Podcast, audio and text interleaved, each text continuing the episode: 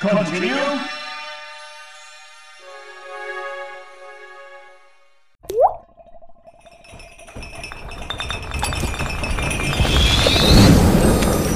Você está ouvindo Keycast.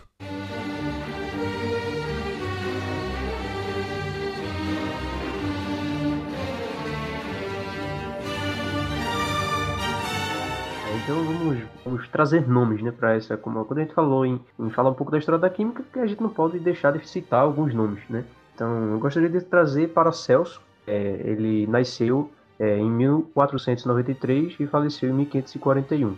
Então que a gente tem uma ideia, né, da época em que ele deu essa contribuição.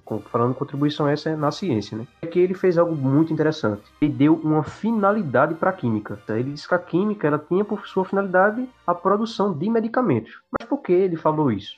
O corpo, nesse sentido, ela seria composto por uma série de substâncias que interagem de forma harmônica. Uma doença, assim, ela seria um desvio dessa condição normal. Então, vê que aqui ele, ele, a gente fala um pouco do que seria é, o corpo e aqui já tem uma finalidade para a química. A química já passa a ser algo que, que vem a contribuir de forma efetiva para a ciência. Não que não tivesse essa contribuição antes, mas aqui eu já tenho já uma finalidade praticamente definida. Essa origem definida como iatroquímica, ela vinha a ser a sucessora da alquimia. Isso é algo bastante interessante. E o mais interessante que eu destaco que é essa finalidade que a química agora ela apresenta. É, citando outro nome, é o Robert Boyle. Ele nasceu em 1627 ele morreu em 1621. Ele escreveu um livro muito conhecido, que é denominado 91, não, 91, 91. 1691. Falei 81? Falei 21. No, 1621. Ai, Aí, cara, nasceu em 1627. Morreu no passado. Ele morreu antes de nascer, pô. Dark, Dark. Ai, Outro nome também que eu gostaria de trazer para discussão é justamente Robert Boyle, que ele nasceu em 1627 e faleceu em 1691. A primeira obra dele, bastante conhecida, é O Químico Cético. Nesse livro, ele, ele fundamenta a química como uma ciência. Então aqui eu não tenho mais uma finalidade, mas eu já tenho uma fundamentação. Ele ainda deu introdução ao método científico que é basicamente utilizado até os dias atuais. Uhum. Eu gosto de Boyle justamente por esse, esse livro, cara. Você chegar e colocar o nome de uma obra, O Químico Cético, eu acho fantástico. Fora que a gente, em físico-química, vê Boyle na, do comportamento dos gases, ele que a gente vê até hoje é a relação inversa que a gente tem entre volume e pressão de um gás. Quanto maior o volume, é, menor a pressão do gás e etc. No caso, quanto maior a pressão, menor o volume. E quem continuou o trabalho de Boyle foi o Charles, né? Que ele é muito conhecido por ter afirmado a relação direta entre a temperatura e a pressão dos gases. Quando se aumenta a temperatura, aumenta a pressão dos gases, enfim. Yes, science! Depois de Charles, a gente tem Prost, que também é a gente vê no ensino médio, no caso com a lei das proporções definidas. Por exemplo, se eu tenho água, toda a água que eu tiver vai sempre ter a mesma proporção: dois átomos de hidrogênio para um de oxigênio, H2O, óbvio. Mas enfim, é outra coisa bacana. Depois disso a gente tem Lavoisier. É engraçado que quando a gente fala de Lavoisier, a frase que nos remete é aquela famosa da, da lei de conservação de massa, né? Na natureza, nada se cria, nada se perde, tudo se transforma. Sendo que recentemente eu descobri que essa frase, que é muito famosa, acho que até em livros didáticos tem, e todo mundo que, que estuda aí na parte de. aquela questão da estequiometria e tudo mais, da, da conservação de massas, que foi até a lei aí criada por Lavoisier. Essa frase ela não passa de uma fake news. Lavoisier ele não disse isso. Isso é, achei muito interessante isso porque Não? disse não. A minha vida toda eu acreditava, quer dizer, desde quando eu conheço assim, a- conheci essa parte da, da química, né? Da, da lei de conservação de massa, eu acreditava que essa frase tinha sido dita por Lavoisier, e não foi. E quem foi que disse? Como é que a gente soluciona essa fake news? Que eu realmente não sabia. Na verdade, foi atribuída a Lavoisier pelo fato dele ter sido o primeiro a expressar a conservação de massas como sendo um princípio. Só que a autoria da frase é do poeta latino Titus Lucrecius Carus, que viveu entre 96 56 a 55 a.C., isso sendo baseado nas ideias do filósofo grego Epícuros, que viveu aí entre 341 a 270 a.C. É, e o legal de Lavoisier também, ele é marcado também porque ele lançou o primeiro manual da química moderna, o Tratado Elementar da Química, em 1789. E a gente lembra também que, assim como Geber, a partir do momento que eu sistematizo alguma coisa, eu começo a marcar na história e, obviamente, eu não tô dizendo que toda vez que você escrever alguma coisa, é, você vai marcar a história, mas a partir do momento que nosso desenvolvimento, ele é marcado através da escrita, da expressão, acho como um todo, ele começa a se enraizar e outras pessoas que vão pegar seu conteúdo, eles vão usar como marco. Acho que isso é o mais legal e o que incentiva sempre um cientista ou qualquer outra pessoa a criar conteúdo, se expressar. Isso é bacana. Yes, science! Em seguida, outra pessoa que no curso de Química não tem como é, ficar sem citar, no caso, Avogadro, é, que nasceu em 1776 e morreu em 1856. Acho importante também falar a data, porque leva um contexto para quem escuta de pensar em que momento na história se passava. Por exemplo, Avogadro, ele era italiano e ele pegou os estudos de Boyle e Charles e começou a trabalhar em cima da diferença entre átomos e moléculas e por isso que a gente tem a constante de Avogadro, sempre que presente no curso de Química, que é 6,023 vezes 10 a 23 moléculas, que é o número de mol. É, sem isso, a gente não fazia, por exemplo, a prova de Química Analítica. Acho interessante essa tua fala de trazer né, o ano e o local desse cientista e dos outros também. Mas por que eu achei isso interessante? Porque a gente precisa entender o contexto histórico, o contexto cultural, é, o, o, o todo, né, propriamente dito. Não é só pegar aquela definição, como a gente sabe na ciência que está em constante evolução, não é só a gente dizer que algo está errado. Tudo bem, pode até estar nos dias atuais, pegar uma teoria escrita em 1500, a gente trazer para os dias atuais, talvez esteja incorreta. Mas será que naquele contexto, naquela determinada época ou naquela região específica, será que ela não era útil?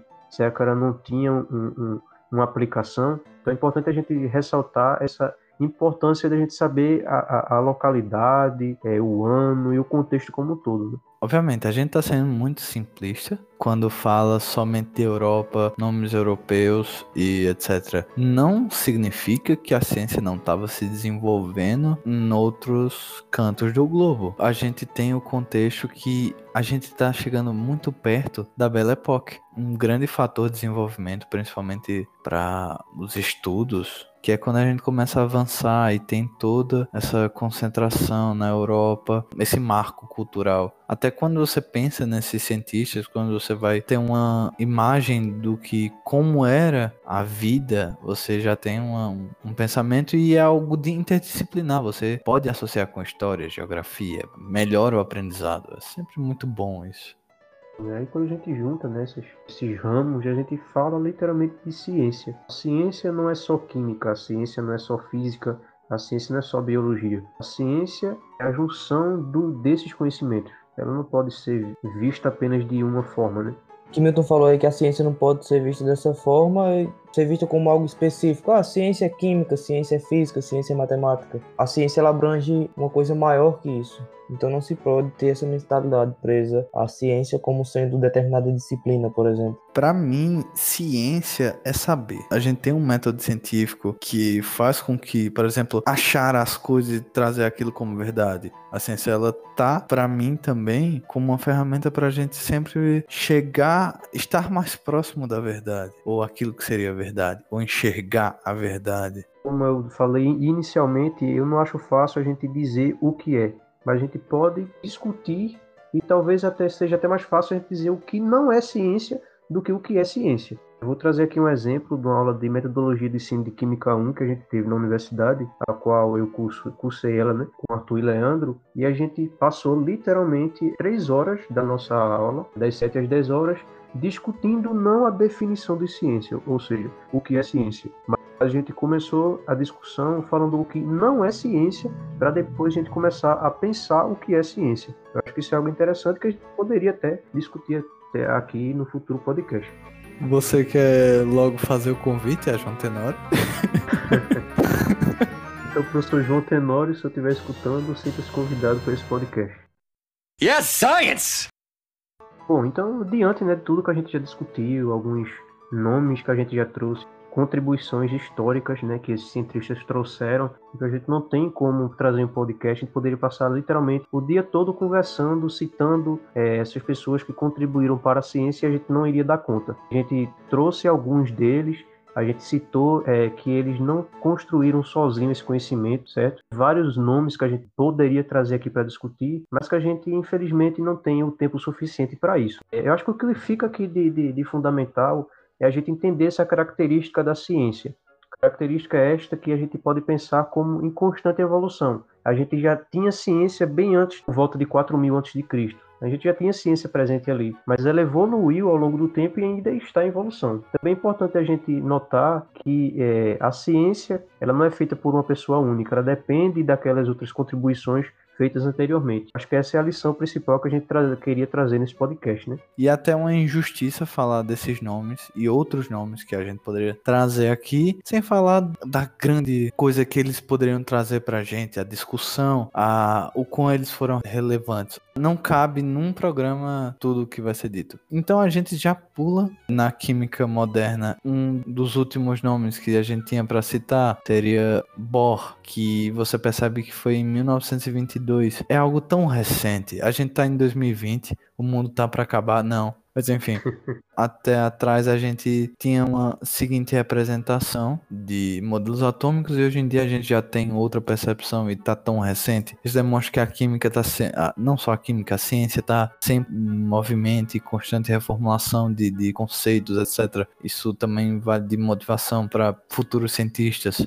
tudo que vocês estudaram, vocês podem estar sempre descobrindo coisas reformulando e construindo ciência. E assim, de fato, se constrói ciência. Depois de toda essa discussão, o que é que vocês acham sobre a química? Como é ser um aluno de química? Qual a percepção de vocês? Agora, eu acho que a gente, que é aluno de química, estamos sempre des descobrindo coisas novas. Nesse momento que a gente está se aprofundando em uma ciência específica, né? Agora falando da química como ciência, é, a gente está sempre descobrindo coisas novas. Isso é muito importante, porque já tem uma, uma uma visão mais crítica, mais minuciosa sobre fenômenos que acontecem no nosso dia a dia e que a gente mesmo pode fazer a relação de acordo com aquilo que a gente estuda. Verdade, Leandro. Eu gostaria de falar assim, a gente vê o mundo de uma forma diferente. Pelo menos na minha vivência enquanto estudante de química, a vivência ou a minha visão que eu tive no primeiro período do curso e a visão que eu tenho hoje do mundo mesmo é diferente. É totalmente diferente porque a gente começa a interpretar as coisas de forma diferente. A gente estuda é, é,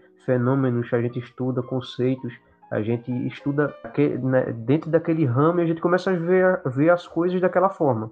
Entende? A gente começa a relacionar o nosso mundo cotidiano com a nossa área de ciência enquanto química. Foi um erro. A partir de que a, a ciência como um todo vai se afastando da população, a gente vai criando essa desinformação, essa ignorância em relação à ciência. E é justamente o contrário. A ciência deveria estar aí para informar a humanidade, é um saber da humanidade. É, isso aqui é o produto da humanidade. Então é triste que as pessoas não sejam apaixonadas por ciência. Eu particularmente tive interesse em fazer química. Eu me inspirei em um canal que eu gostaria até de citar aqui, que foi o Manual do Mundo, do Iberê Tenório, e que foi através dos experimentos show da química que aquele canal ele possibilita aí para um público infantil que eu tive vontade e quis seguir por essa área, mesmo sendo totalmente diferente do que é no vídeo, né? Por conta do, da, do objetivo do vídeo em si, para o público infantil. Mas eu acho que isso é muito importante também ressaltar isso aqui no podcast. Isso acho que são gatilhos, né, que trazem a gente para a ciência propriamente dita, né? não só na química, mas